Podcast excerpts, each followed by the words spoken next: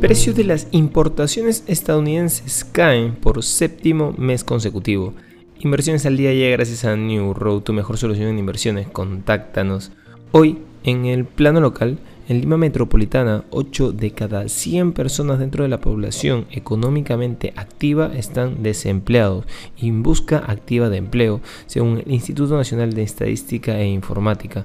Hasta enero del 2023 se conoce que la tasa de desempleo en Lima es del 8%, afectando a unas 443.600 personas, menos que el año pasado, pero hay un mayor que a lo registrado antes de la pandemia.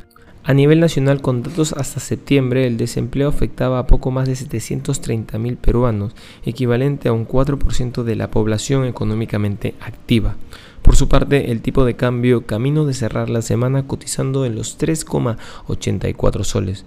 En los mercados internacionales, el dólar alcanzó el viernes su nivel más alto en seis semanas debido a los sólidos datos económicos de Estados Unidos y a los comentarios de las autoridades de la Reserva Federal que llevaban a los operadores a apostar por nuevas alzas de las tasas de interés.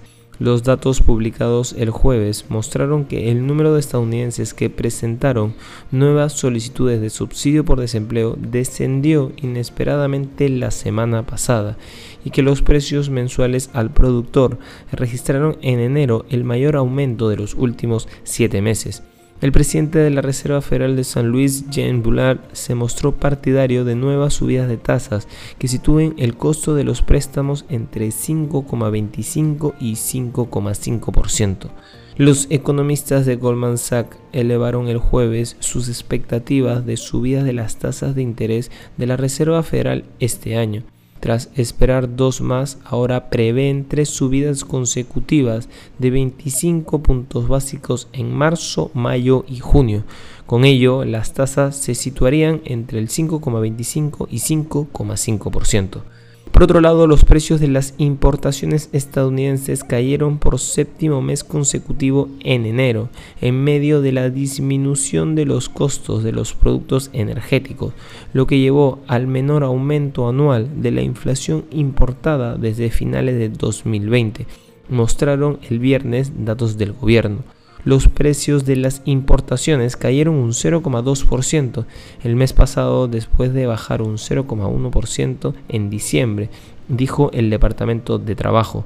Los economistas encuestados por Reuters habían pronosticado que los precios de importación que excluyen los aranceles caerían un 0,2%.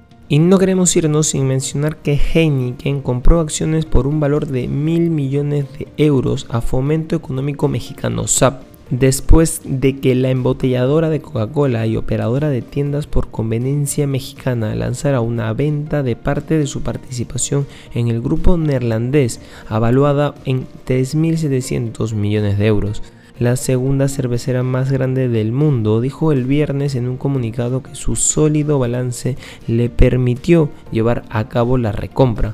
La medida no cambia los principios de asignación de capital de Heineken, que priorizan la inversión en el crecimiento orgánico y la expansión del negocio, dijo el director ejecutivo Dolph Van den Brick. Estas han sido las noticias más importantes de hoy, viernes 17 de febrero del 2023. Yo soy Eduardo Ballesteros, que tengas un feliz viernes.